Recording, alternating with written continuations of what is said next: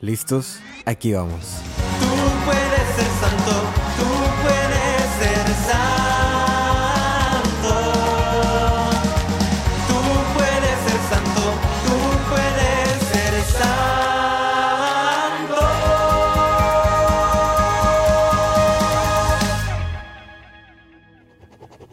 Para el discípulo más amado. En el nombre del Padre, del Hijo y del Espíritu Santo. Amén. Bienvenidos a este nuevo episodio del programa para el discípulo más amado, parte del podcast Tú puedes ser santo. Y quiero empezar diciéndoles una feliz, feliz Navidad a todos los que escuchan en este momento, ya sea el día de Navidad o el día después de Navidad, o si lo estás escuchando en cualquier otro tiempo que no es en diciembre, bueno, que estés pasando un feliz día. Fíjense que en este año 2023, el día de Nochebuena coincide con el cuarto domingo de Adviento. Tenemos una situación muy, muy especial, porque el domingo, el cuarto domingo de Adviento, cae en 24 de diciembre. Entonces lo que sucede en la mayoría de las parroquias es que las misas de la mañana hasta por ahí de las 3, 4 de la tarde celebran lo que es el cuarto domingo de Adviento. Y obviamente el sábado, ¿verdad? Lo que es el sábado 23, celebran la vigilia del domingo de Adviento. Luego en las misas de la tarde, algunos agregan misas extras. Si ya hay una misa que normalmente es a las 5 o 6 de la tarde, ya no celebran el cuarto domingo de Adviento. Ahora celebran la vigilia. Vigilia, acuérdense que es la espera, la, la noche anterior. La vigilia de la Navidad o la Nochebuena. Después, algunas otras iglesias hacen lo que es la misa de la medianoche, a, a las 12 en punto. Y esas lecturas son completamente diferentes a la, misa, a la misa de la vigilia y definitivamente diferentes a, las misa, a la misa del cuarto domingo de Adviento. Luego otros celebran la misa de gallo, que es a la misa del- de, las 6 de la mañana, 5 de la mañana, dependiendo, ¿no? Es la misa de la aurora. Esas lecturas son completamente diferentes a las que escucharías en la medianoche o, en la vigilia anterior. Y luego ya después de que cada uno se levantó el 25 de diciembre, comió sus tamales, abrieron sus regalos y van a misa a las 11, 12 de la tarde, la misa del día es muy diferente a las, cinco, a las cuatro misas que ya he mencionado anteriormente. Y bueno, este podcast que es para el discípulo más amado se hizo con el propósito de eh, explicar o dar alguna reflexión sobre las lecturas del o el Evangelio del domingo. ¿Verdad? Por eso se llama para el discípulo más amado. Que el discípulo más amado somos nosotros. Y es a manera de una carta que, digamos, Dios nos da, ¿verdad? Es una carta que Dios nos escribe al discípulo más amado. Y esta carta es, es la buena noticia, el Evangelio. Y el discípulo más amado eres tú, soy yo. Pero en este domingo, eh, pues no solamente hay un evangelio, son cinco evangelios, son cinco diferentes misas, son cinco diferentes lecturas que envuelven el misterio de la Navidad. Y decía, bueno, pues ¿cuál elijo? Si elijo el domingo, pero la gente va el sábado, o si elijo la del domingo, pero no hago la del, la del cuarto domingo del viento, la gente se lo va a perder.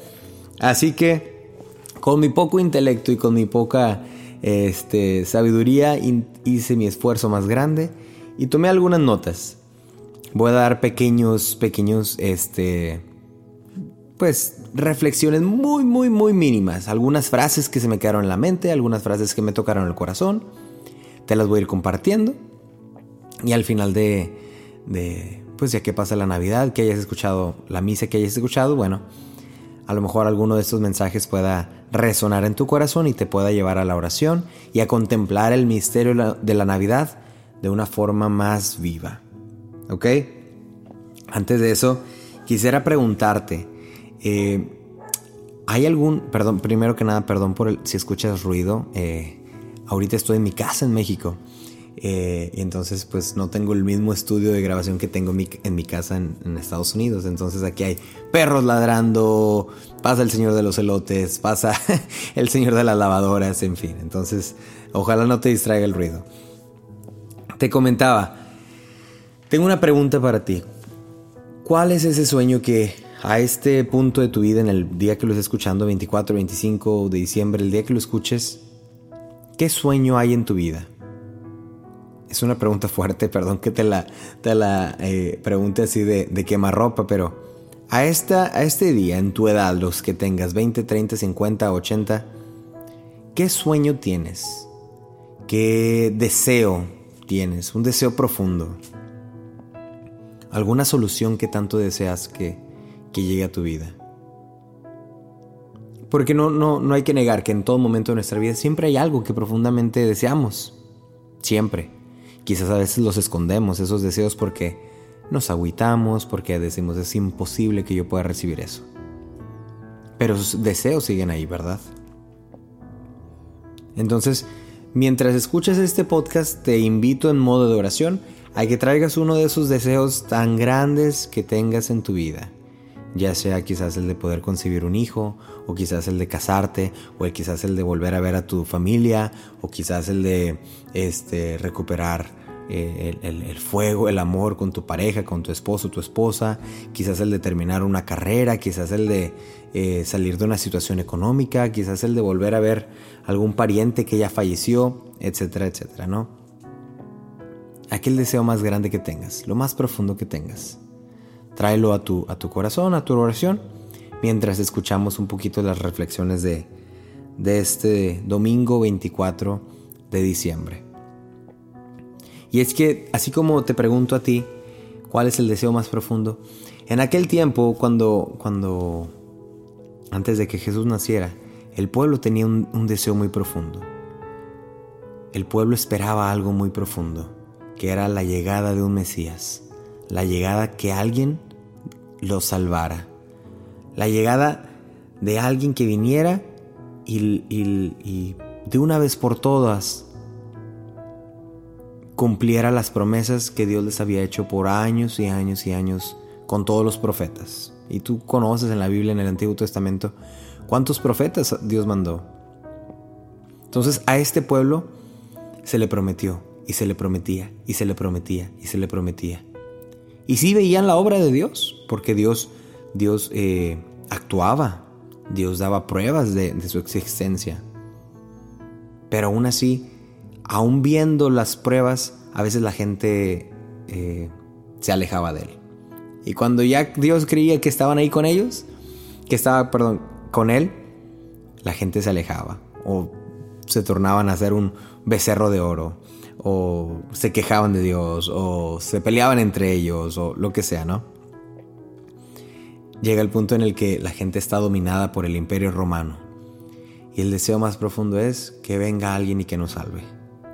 Que venga alguien y que ya nos salve de una vez por todas. Que venga ese alguien que se me ha anunciado por más de mil años, dos mil años, tres mil años. Que venga esa persona de, la quien, de quien han hablado todos esos profetas.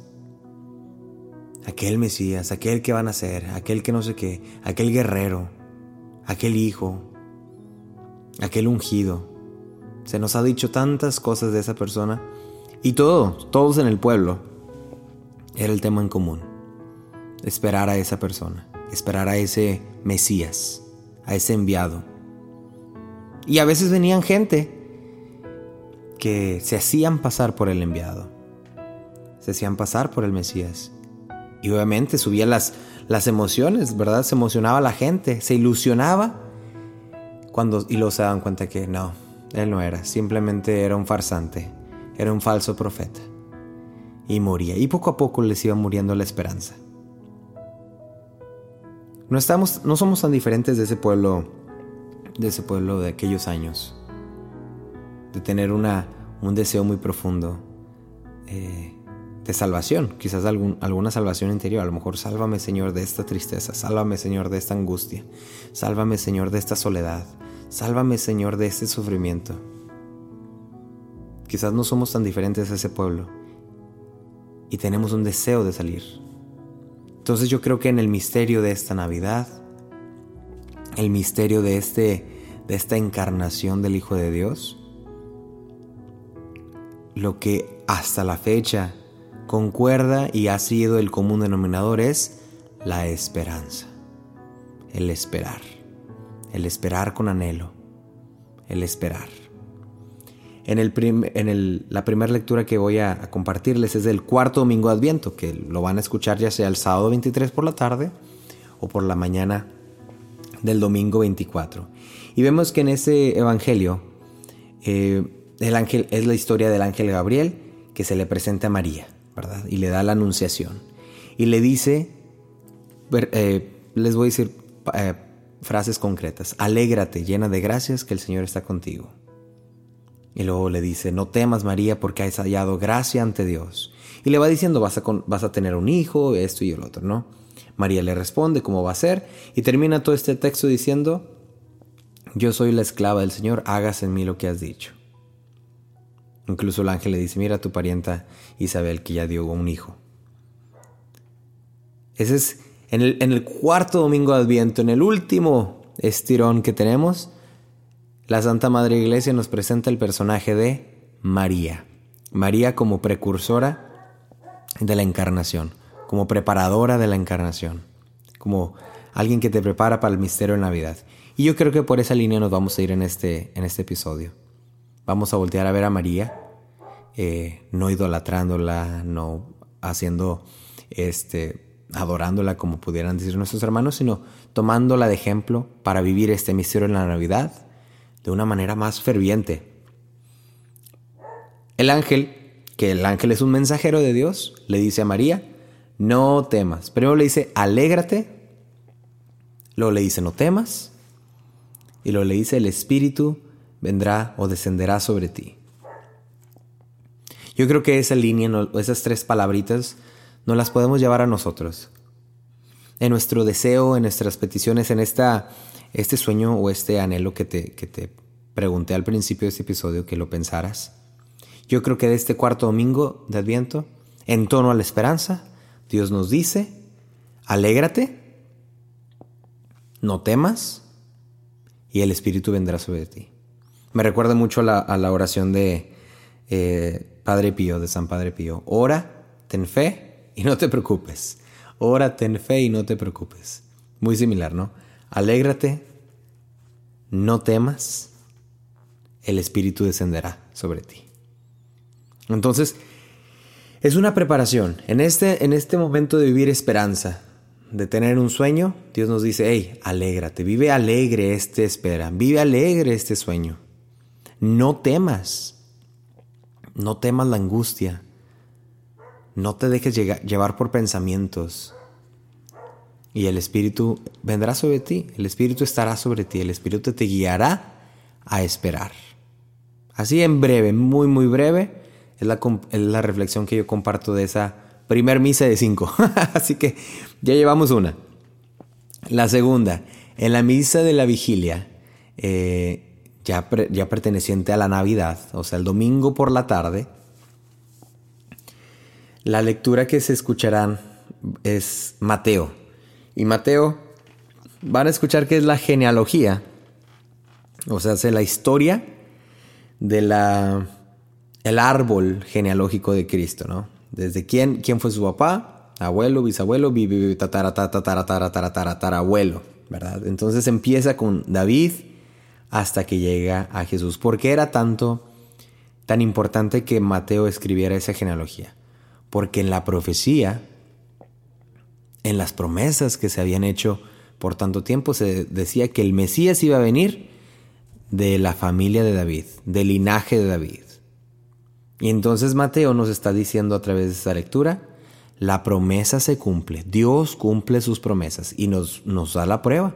Nos va diciendo, de David nació Abraham, de Abraham Isaac, Isaac Jacob, y así nos va narrando uno tras otro, para demostrarle al pueblo y a aquellas generaciones que en aquel tiempo conocían bien la genealogía, decirle, hey, aquí está la prueba palpable de que Jesucristo es verdaderamente el Mesías, el Hijo de Dios, el que tanto hemos esperado, porque mira, Decía que las promesas decían, las profecías que iban a ser de David. Y aquí está la prueba. José es descendiente de David, Jesús es hijo de José. Esta es la prueba.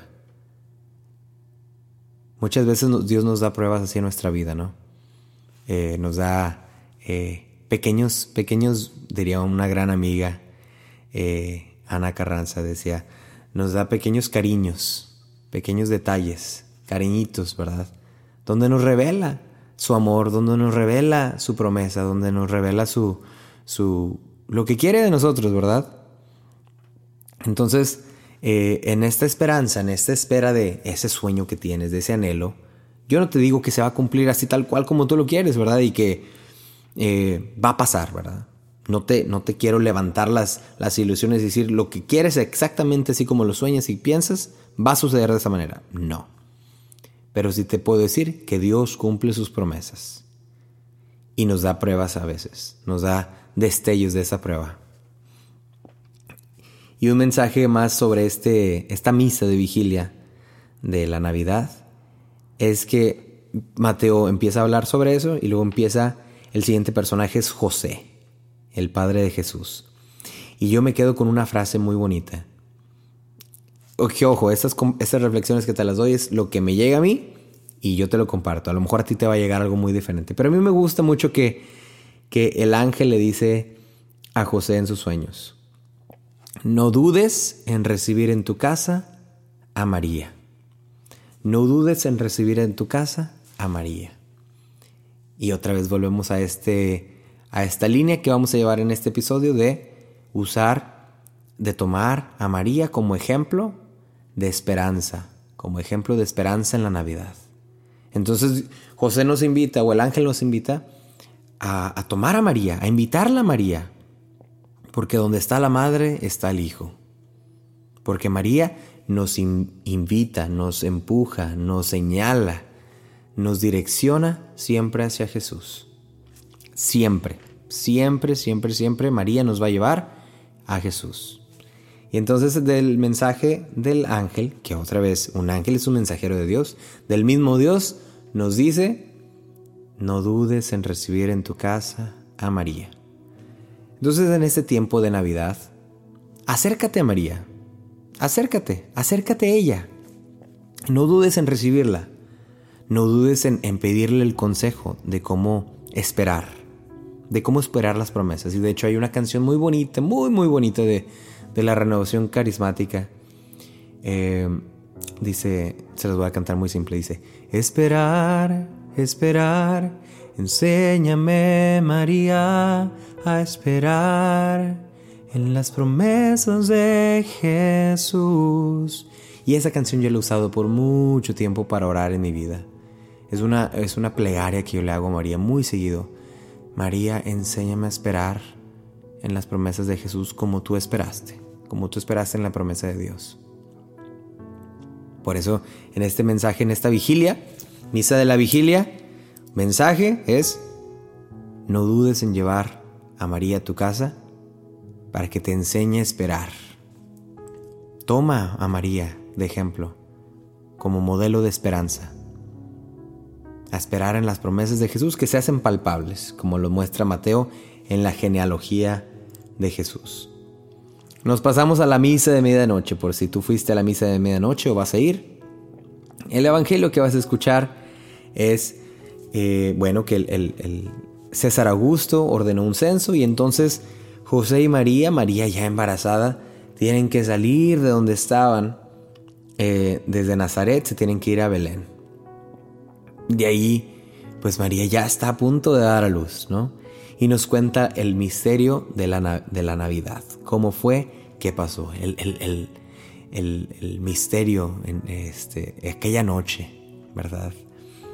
Y nos dice que estaba ahí. Eh, llegó el tiempo y María eh, dio a luz a su hijo primogénito, lo envió en pañales, lo recostó en un pesebre, pues porque no había lugar para ellos en la posada.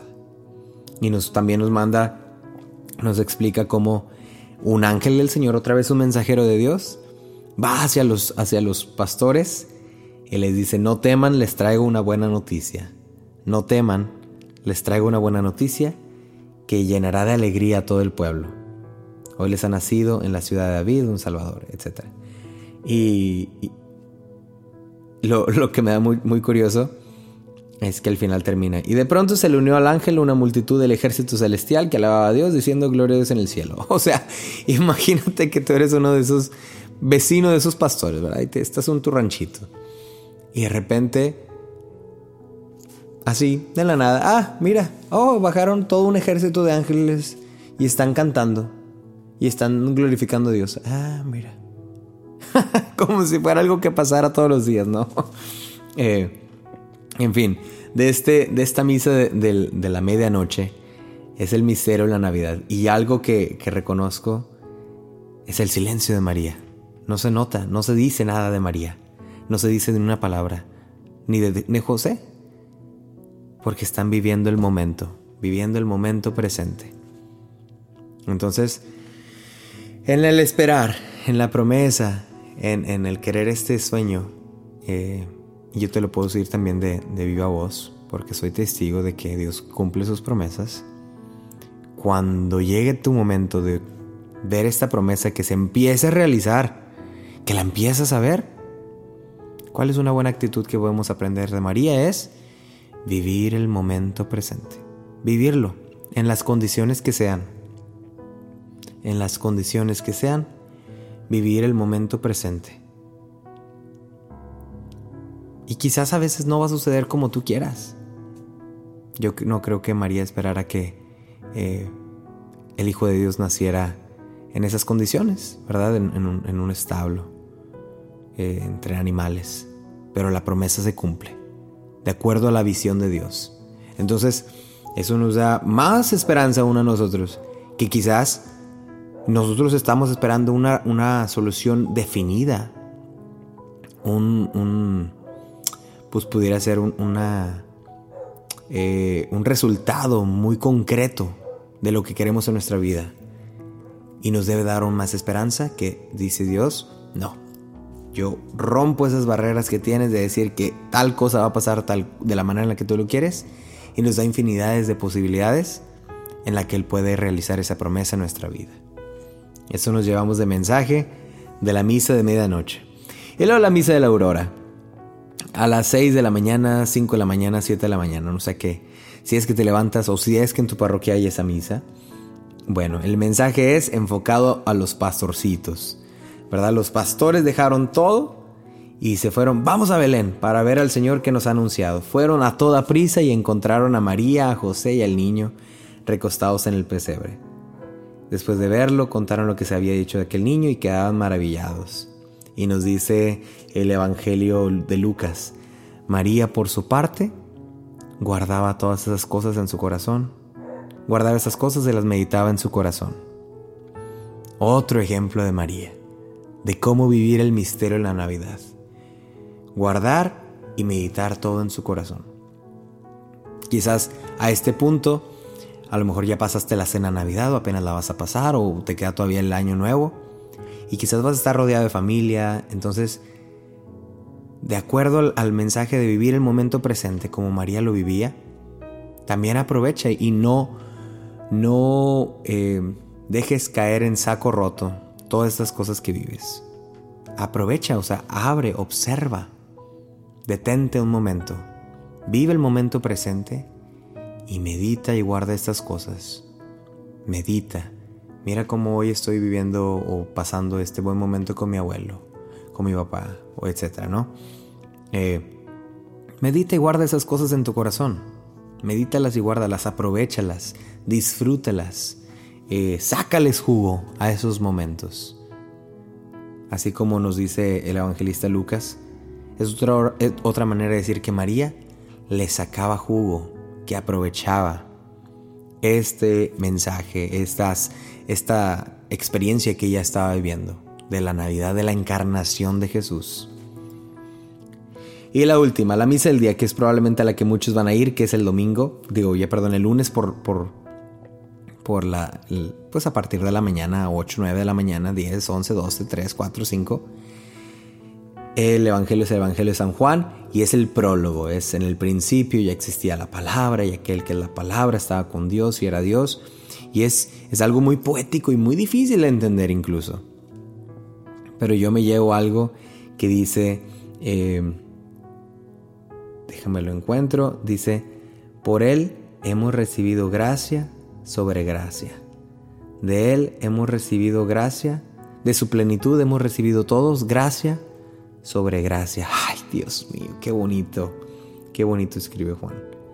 De su plenitud hemos recibido todos gracia sobre gracia.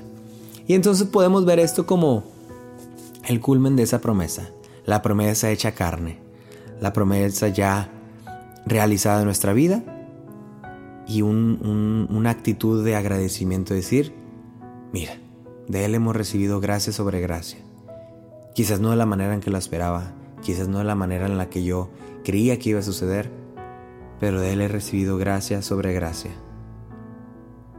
Gracia sobre gracia. Entonces, pues qué mensaje me gustaría darte. Ojalá que no te esté confundiendo más de lo que pudieras estar ya en esta Navidad. Pero es, Dios concede los deseos del corazón, a su manera y de su, desde su divina perspectiva. Y el misterio de la Navidad es la realización de esta esperanza. De esta, de esta esperanza que hay que llevarla, ¿verdad? Hay que llevarla con alegría. De estas promesas que producen alegría genuina, que dejan fuera al temor. Y que cuando vivimos en esta promesa, como nos enseña María, podemos guardar y meditar estas cosas en el, en el corazón. Porque de esta encarnación de Jesús, de esta promesa que recibimos todos, recibimos gracia sobre gracia. Une tu esperanza, une tu anhelo, une tu deseo a este misterio de la Navidad. Une tu deseo, une tu anhelo a aquellos, eh, aquel pueblo judío que esperaba al Mesías. Y en esta Navidad no dudes de llevar a María. Vive este misterio de la Navidad con María. Pídele que te ayude. Desde primera fila María tenía asiento VIP en la encarnación. Pídele, pídele María, ayúdame a vivir el misterio de esta encarnación y el misterio de mi propio de mi propia esperanza, de mi propia promesa desde tus ojos y que yo pueda ver la encarnación de Jesús, la natividad de Jesús en mi propia vida realizada. Que tengas una muy feliz Navidad, una muy santa Navidad una Navidad diferente. Que esta Navidad puedas recibir un amor muy diferente que jamás has sentido. Que esta Navidad puedas encontrar y vivir esta promesa que Dios te tiene y que se cumplirá. Te lo repito, quizás no de la manera en que la esperas,